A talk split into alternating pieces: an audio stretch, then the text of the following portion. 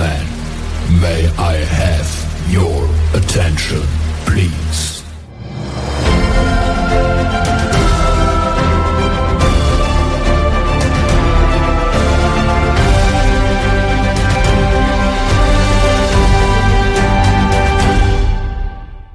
تحية فنية إبداعية لكل مشاهدي قناة لودي جي TV ومستمعي لودي جي راديو مرحبا بكم في برنامجكم rendez-vous des artistes ضيف موعد اليوم نجم من نجوم الأغنية المغربية والعربية. مع كل إصدار جديد يستأنف المشوار. مشوار التألق والنجاح بكل اقتدار. من فم السبع آخر أعماله بكل افتخار. من فم السبع غادي نعرفوا الأخبار والأسرار مع سوبر ستار حاتم إدار.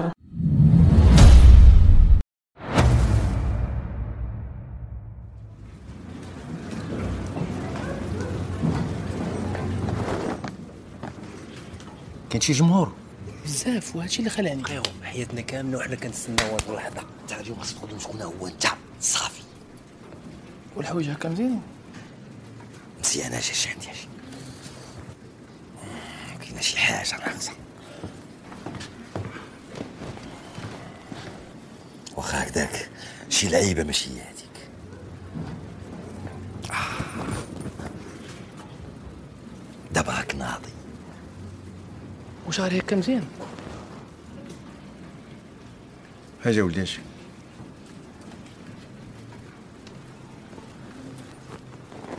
شوف نجو با ما تمثلش. كون انت. انت سير لعونك. يلا. أجي أجي سير سير.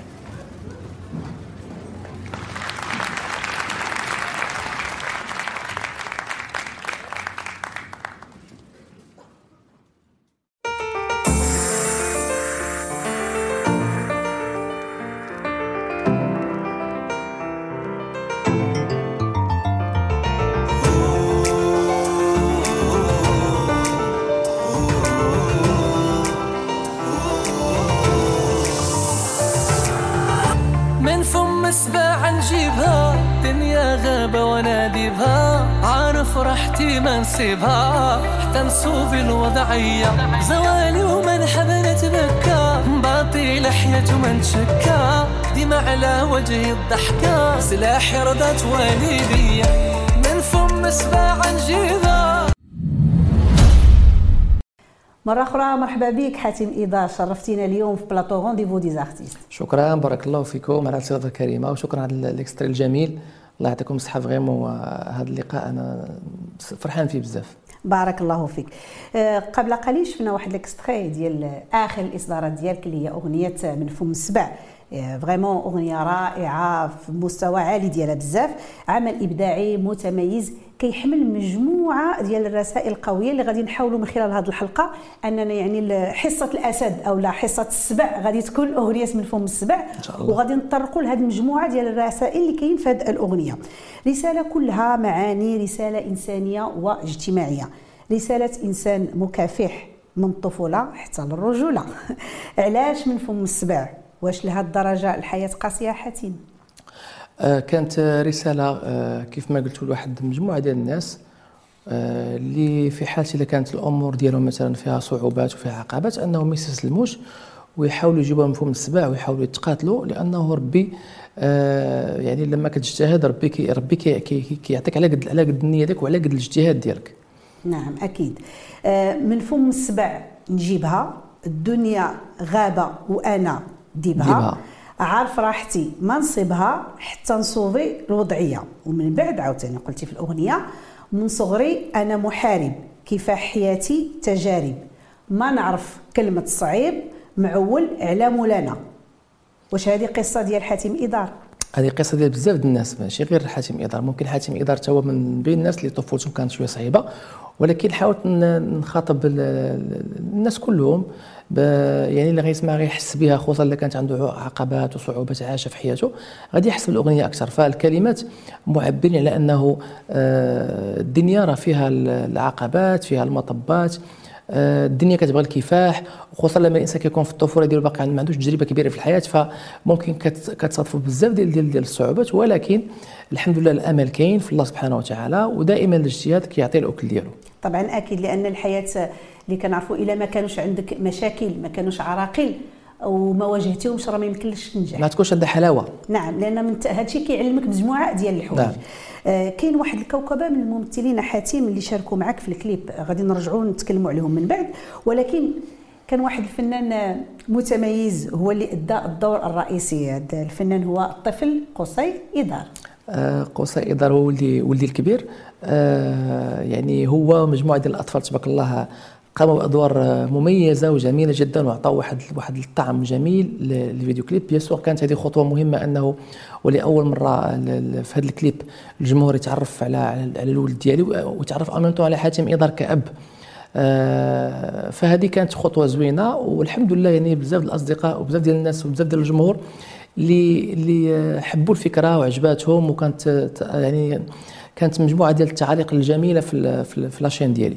علاش بالضبط حاتم هذه الأغنية؟ يعني من فم السبع اللي اختاريتي أن الإبن ديالك يبان فيها. حيت أنا غنجسد حاتم إذا الطفل وما لقاش حسن ولدي باش باش باش يجسد باش يجسد الدور ديالي. جواب جميل تبارك الله عليك. ملي كنشوفوا حاتم الفنان رفيق بوبكر الفنانة المقتدرة رشيدة الحراك الفنان المقتدر المهدي الوزاني نبيلة حرفان حاتم عبد الغفور ماجده زبيطه هذه المجموعة راه ما ديرش بهم غير vidéo clip راه يمكن لك دير بهم آه، آه، فيلم.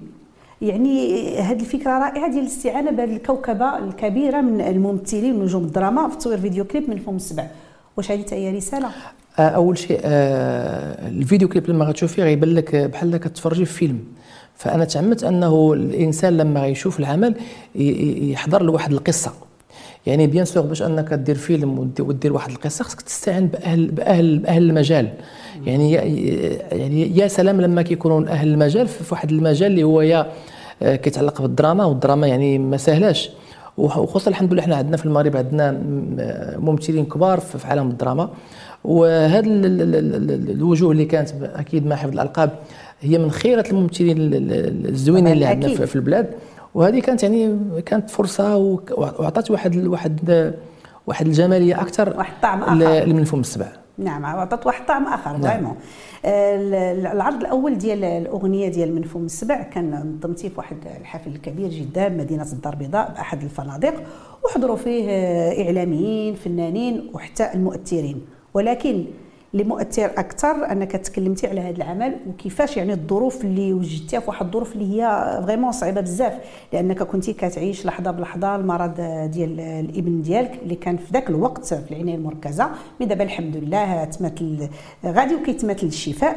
رغم هذه الظروف القاسية حاتم ادار يعني أبدع بواحد الطريقة جميلة بزاف. وأول مرة كتقاسم المعاناة ديالك وأمورك الشخصية والعائلية مع الجمهور. واش الألم حاتم؟ كيخرج احساس وإبداع جميل. ال- ال- الكفاح في حد ذاته كيخ- كيخرج الإحساس. لأن لما كتقول الكف- الكفاح يعني كاين واحد الصعوبات كاين آلام إلى إلى آخره. فأنا كنظن أنه ممكن ال- ال- ال côté ال personnel ديالي ما عمري تكلمت عليه ولكن آه، هذه فرصة يعني حان الوقت أنه نتكلم عليه لأنه من من حسن الحظ كان معي ال- الابن ديالي في هذا العمل هذا. اذا اذا كاين علاش نتكلموا. أول شيء لأنه أنا دائما أحب الكلام من أجل الكلام. يعني خصنا نتكلم ماشي غير باش أنه نتكلم من فراغ. يعني يكون واحد واحد واحد واحد السوجي يكون واحد واحد الهدف يكون واحد واحد. واحد الميساج معين. اذا أنا هذه فرصة كنت كنت تقاسمت مع الناس اللي كانوا حاضرين في هذا في, هاد- في اللمة ديال الشوكيز ديال إطلاق العمل الجديد من فم السبع اللي كانوا فيها كما قلتي فنانين آه، إعلاميين صحفيين مؤثرين آه، أصدقائي اللي مني بعد على المجال. فهذه لما آه، يعني من من, من الناس اللي اللي, كيحبوني وكان وك- وكنتواصل معهم بزاف. حبيت أنه نشارك معهم هذه الفكرة ون- ون- ونوضح بأنه حبي لجمهوري وحبي لي فانز ديالي وحبي للناس اللي كيتابعوني أنه هذه فرصة أنه نتقاسم معهم هذا هذا الموضوع. هذا وامام نحاول نخوي لأن هذه مدة وأنا وأنا كان وأنا وأنا وأنا بحال قلتي كاتم في القلب ديالي لأنه صعيب أنه الكبدة ديالك آه، تمر من ظروف صعيبة وخصوصا ظروف يعني آه، ماشي في المغرب إنما خارج المغرب. أيضا حتى ال- المرض ديال الوالدين يعني يعني كنت عايش واحد الظروف صعيبة اللي هي اللي فيها خصني نوجد باش باش نبريباري ونخرج بواحد العمل زوين ولدرجة أنه واحد الوقت يعني كنت بديت يعني بحال هكا بديت كان كنقول بأنه بعدا ولدي يتشافى ويحن الله ديك الساعة. موضوع ال- ال- الكليب نقدر نأجلو شي شوية. ولكن الوالده ديالي كانت من بين الناس اللي قالوا لي بالعكس الله سبحانه وتعالى هو بي- بيدين بيد الله بدين الله. يعني الله سبحانه وتعالى هو اللي يقدر يشافيه هو اللي يقدر يدير كل شيء ماشي حنا. إنما جمهورك محتاج لك جمهورك محتاج أنه يشوف الأعمال ديالك محتاج أنك تتواصل مع الجمهور ديالك. وهذا هو اللي عطاني أنه يعني نكافح. ونصوب هذا العمل هذا اللي هو الحمد لله لقى واحد الاستحسان كبير لدى الجمهور المغربي. والحمد لله دابا الحالة الصحية ديال الإبن ديالك كيبقى آه، هو الحاله الحالة اللي فيها غطول شي شوية يعني باش نكون نكون صريح المشكل اللي عنده مشكل شي شوية صعيب. ولكن آه، الحمد لله يعني قطعنا مراحل ليست بالهينة. مي آه، كل شيء قريب عند الله سبحانه وتعالى. الحمد لله. وكنتمناو له الشفاء يا كنتمناو له الشفاء. يا ربي. الشفاء للجميع إن شاء الله يا رب، الناس كاملين المسلمين كاملين. حاتم إدار يعني الجميل والرائع في هذا الإصدار المتميز اللي هو من فم السبع هو أنك كتهدي هذا العمل لجميع الأمهات للأم ديالك ولجميع الأمهات واللي من هذا المنبر كنوجهوا لها تحية كبيرة وكنتمناو لها الشفاء. وهذه كذلك رسالة قوية لأن كيف قلت قبل قليل بأن يعني الموضوع ديال الحلقة ديال اليوم غادي يكون يعني حصة السبع ديال مفهوم السبع. اللي كتحمل مجموعة ديال الرسائل. دونك هذه حتى هي رسالة قوية أن هذا العمل كتهدي الأم ديالك ولجميع الأمهات. آه هذه آه كانت رسالة بيان سور للأم ديالي اللي, اللي عندي معها واحد العلاقة كبيرة بزاف وكنظن أنها يعني آه من نقط الضعف ديالي. فالوالدة ديالي الله يخليها الله يخلي جميع الأمهات كتمر من ظروف صحية ومع ذلك مسكينة كتحاول ما تبينش ليا. ملي كنتواصل معها ديما كتحاول بينا بأن راه راه راه ما, تخلعش عليا راه ما كاينش المشكل ما كاين ولو أنا ربي عار بأن مسكينة كتعاني ماشي ما كتعانيش. mais هذه كانت رسالة أنه نهديها لها ونهديها لجميع الأمهات.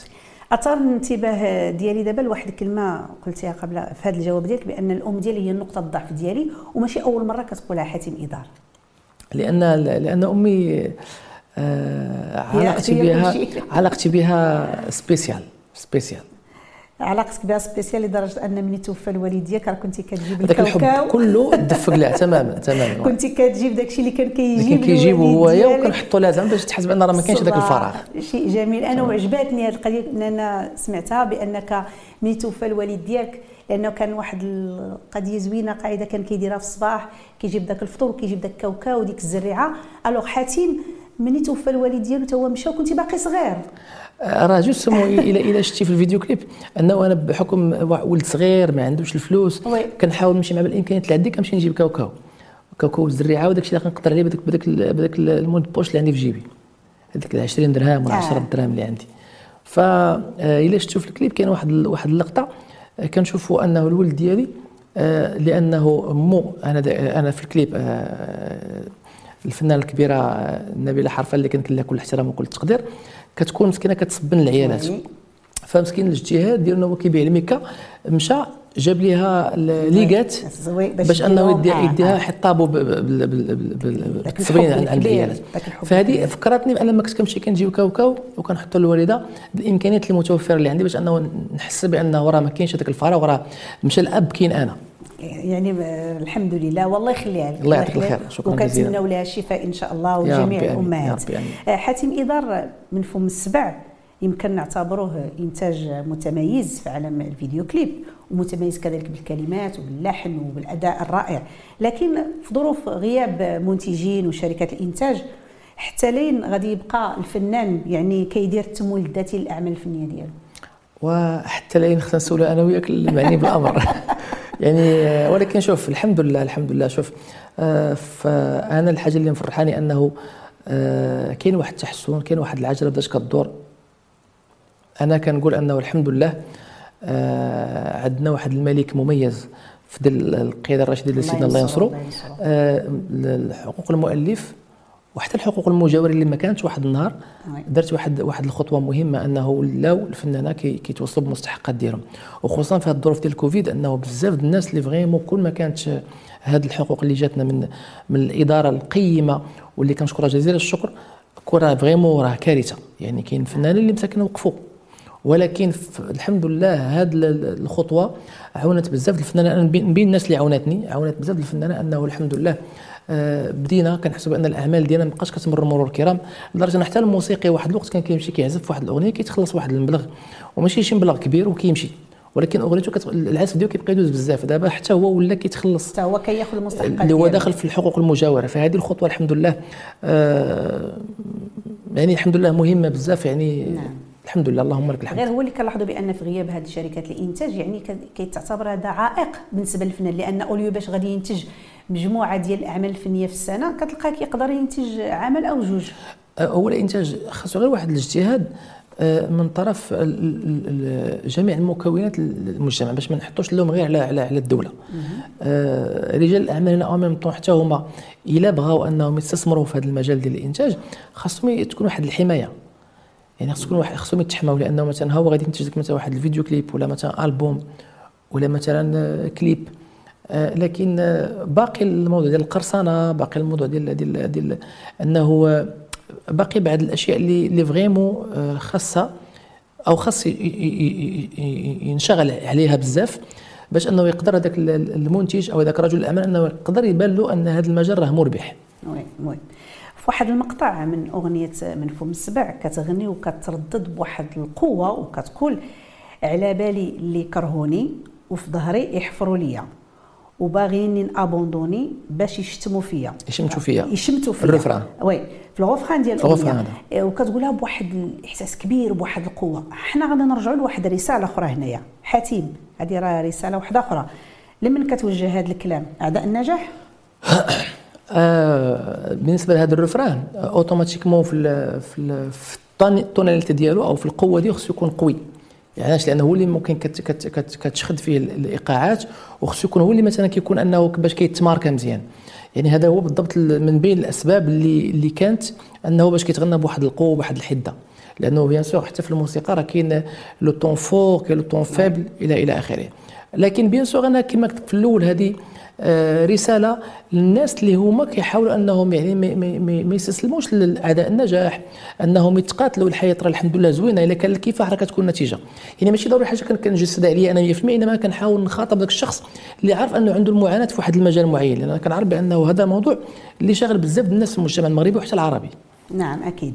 دابا غادي نحاولوا هضرنا يعني تقريبا خدينا فكرة كبيرة على هذا العمل الإبداعي الجميل اللي هو في منتهى الروعة ديال حاتم إدار اللي هو من فم السبع واللي كنتمنى له النجاح الكبير هو vraiment راه يلا تصدر غير مؤخرا mais كاين عليه واحد الإقبال كبير. أنا شخصيا آه لا غير البارح راه كنت كتصنت لها أربعة المرات بقوة ما كنشكرك جزيل الشكر شكرا الله والله لأن آه تندير لها واحد التحليل لا من ناحية الكلمات لا من ناحية اللحن لا من ناحية الأداء لا من ناحية الفيديو كليب بالطريقة باش تصور الفكرة ديال الفيديو. vraiment شيء جميل جدا كنحييك vraiment حاتم شكرا جزيلا بحراره على هذا المنتوج الفني ديالك وكنتمنى لك التوفيق. آه، حاتم آه، لعدة ظروف بديتي صغير المشوار الفني ديالك بحيث يعني كنظن كان عندك لاج ما بين 12 13 سنه وكنتي كتغني في فنادق وتقريبا كانت عندك نفس القصة ديال سلطان الطرب جورج واسوف حتى هو بدا المشوار الفني ديالو في 13 عام وكان كيغني حتى هو في الفنادق وهو اللي كنظن حببك في الطرب. آه هو اللي حببني في الطرب لدرجة أنه آه آه ليه الفضل. أنه تبعت واحد لاستراتيجي كان دارها زوينة بزاف وأنه كان كان دار إعادة مجموعة ديال الأغاني آه، الطربية القديمة أم كلثوم وديع الصافي صباح فخري آه، وعاود إعادتها بطريقته. ولكن بيان سور حافظ على ديك على ديك الجماليه ديالها. فعلا أنا كنت عملت هذه هذه الفكرة هذه ودرت إعادة ديال مجموعة الأغاني المغربية الطربية الخالدة والشرقية وال يعني مجموعة ديال الأغاني اللي هي اللي هي طربية 100% ودرت على شكل ألبومات. يعني تقريبا شي خمس ألبومات تقريبا اللي, اللي درت. أنا أنا داك لك حاتم اضاء وهذاك من بين الحوايج اللي دخلني للبيوت المغربيه بواحد بواحد السلاسة وبواحد الصورة جميلة جدا لأنه الناس اكتشفوني في الطرب الطرب الأصيل. آه وكنت محظوظ أنه الحمد لله في البداية ديالي ربي ورضات الوالدين معايا أنه آه bien sûr الليل وعالم وما أدراك ما عالم الليل ولكن البداية ديالي كانت آه فندق من الفنادق المصنفة في المغرب. وتما فين فين vraiment تحكيت تما فين خديت هذيك التجربة ديال ديال ديال, ديال لأنه عالم الليل هو هو راه مدرسة. غير إلى انسان طول فيها كتولي مقبرة. نعم. mais هو vraiment مدرسة اللي كتخليك أنه تاخذ واحد التمرس وواحد الدراية كبيرة في في المجال ديال الغناء. نعم أكيد. آه، حاتم إدار دابا هضرنا بأن آه، على حاتم إدار هو كيأدي الطرب. طبعا خصنا نسمعوا شي حاجة طربية من عند حاتم. إن شاء الله. إن شاء الله. مرحبا. جينا على ألا من الجنة فيها الأحبة تنول تنول تنول كل اللي تتمنى جينا على روضة جينا على روضة جينا على روضة. هلا من الجنة فيها الأحبة تنول تنول تنول. كل اللي تتمنى فيها طرب وسرور وفيها نور على نور وكاس محبة يدور واللي شرب غنى. وملائكة الرحمن كانت لنا ندمان بالصفح والغفران. جاية تنورنا يا ريت حبايبنا ينولوا ينولوا ما نلنا يا رب. يا رب يسعدنا يا رب. يا رب عقبالنا دعاني لبيته تارن لحد باب بيته دعاني لبيته تان لحد باب بيته وما تجلالي بالدمع ناجيته وما تجلالي وما تجلالي وما تجلالي بالدمع ناجيته بالدمع ناجيته الله تبارك الله عليك شكراً. حاتم غنيتي بواحد القلب يعشق كل جميل آه. من الأعمال الجميلة اللي كنحماق على ديال ام كلثوم وغنيتيها بواحد الإحساس عالي شكراً. عالي جميل جدا شكراً. تبارك الله عليك حاتم انت كنت أول مغربي كيوصل نهائيات برنامج سوبر ستار من بعد استقرتي في لبنان كنظن لمدة ست سنوات وخديتي الشهرة والنجومية من تلفزيون لبنان. وكانت قناة المستقبل دعمت لك واحد آه، الأغنية ديالك الفيديو ديالك أول إصدار أول نعم. إصدار ديالك. شنو استفدتي من هاد التجربة؟ وثم واش كان ضروري أن حاتم إدار يعني يتشهر برا عاد يرجع للمغرب. إي كانت ظروف ملائمة لأنه لما كنت شاركت برنامج سوبر ستار العرب آه كيف ما كيعرف الجميع بأنه برنامج آه، يعني عنده واحد الصيت كبير جدا وبوابة كبيرة للاطلاع على الجمهور العربي في العالم ماشي غير في الوطن العربي. فهذه أعطتني آه، علاقات مع الصحافة اللي كانت متبعنا آه، بانتظام وب- وب- وبواحد الاستمرارية. اذا هنا كانت ال- القنصلية أو السفارة المغربية مشكورة قدمت لي المساعدة. آنذاك لأنه كون ما كانش آه، يد المساعدة من السفارة المغربية والدعم. صعيب أنك تعيش في لبنان خصوصا أنه آه، يعني كنعرفوا بأنها فيها تقلبات سياسية كبيرة وفيها مشاكل يعني يعني موقع آه، جغرافي صعيب شي شوية. اللي ربي أيضا كبلد شقيق كنتمنى له إن شاء الله يا ربي النجاح والاستقرار. آه، فهذه كلها سا- سا- ساعدت أنه نعيش بالديار اللبنانية. لكن كنت كان كان على استمرار كنمشي ونجي من الوقت الكبير كنت كن كن كنقضيه في لبنان في بيروت بالضبط. وهذه اعطتني آه، جوج الحوايج. اعطتني الحنكة ومعرفة هذا المجال أكثر وأكثر لأنه كبيروت آه، من العواصم الكبيرة في في في, في, في, هذا المجال ديال ديال ديال الموسيقى وديال الفن وديال السينما وديال وديال التسويق أيضا. عطاتني واحد الفكرة كبيرة خديت واحد التجربة آه، ماشي ماشي بالسهله وأيضا آه، عرفت من خلالها ال- المميزات والأشياء الجميلة في بلاد المغرب. نعم. لأنه بلاد لما الانسان كيخرج من المغرب عاد كي كيعرف القيمه ديال البلد. ديالو. oui.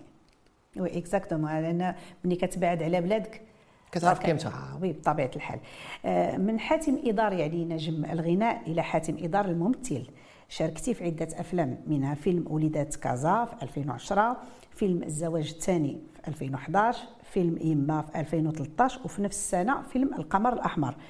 علاش وقفتي المشاركات ديالك آه، من حيث التمثيل واش حنت فيه تمارة ولا لقى شي قليل ديال التمثيل مقارنة مع الغناء؟ ماشي وقفت غير أنا ذاك هذوك الأعمال كانت عجباني عجبني, السيناريو. المحطة أو أو الزمان والمكان أنا ذاك كان كيسمح أنه ننفذ هذه الأعمال اللي فريمون كان لي الشرف أنه نتعامل آه، فيها مع مخرجين كبار تبارك الله ومع ممثلين كبار.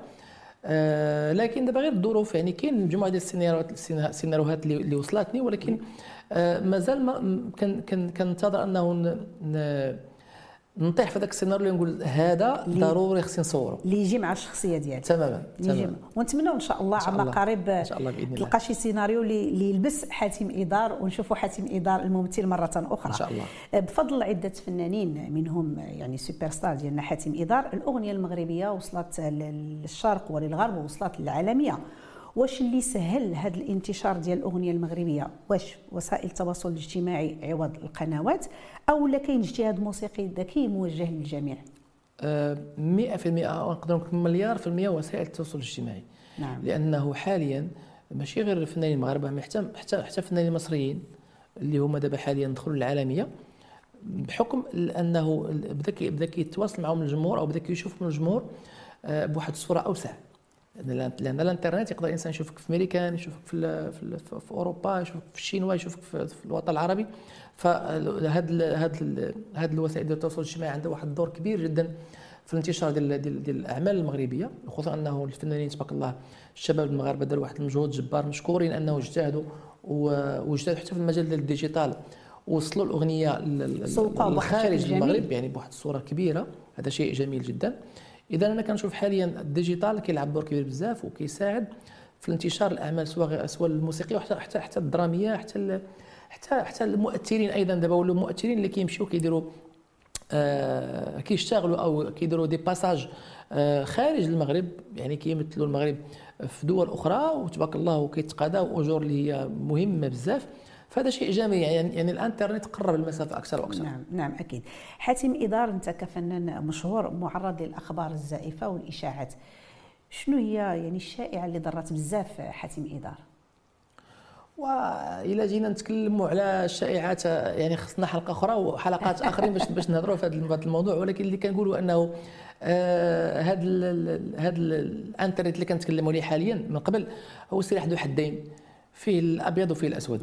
فيه الإيجابي وفيه فيه السلبي تماما آه، حاتم ادار فريمون أنا جيت سعيدة اليوم بالاستضافة ديالك شكراً، بارك الله فيك. وكنتمنى لك إن شاء الله التوفيق في المسار الفني ديالك وكنتمنى التوفيق من فم السبع ومن. فم حاتم ادار الله بغينا. كلمة للجمهور ديالك الكاميرا قدامك أول شيء كنشكركم على الاستضافة الكريمة ويا ربي هذا هذا المنبر الجميل التوفيق والنجاح ونجاح في نجاح إن شاء الله آه كنشكر كل المشاهدين الكرام يعني فريمون آه الجمهور الحبيب برهان على واحد الحب كبير من خلال التواصل والتفاعل مع العمل الجديد من فم السبع. وأيضا بالدعوات اللي كانت كثيره وفرحتني على الإبن ديالي بالشفاء. الله يخليكم ليا حبكم تاج على راسي.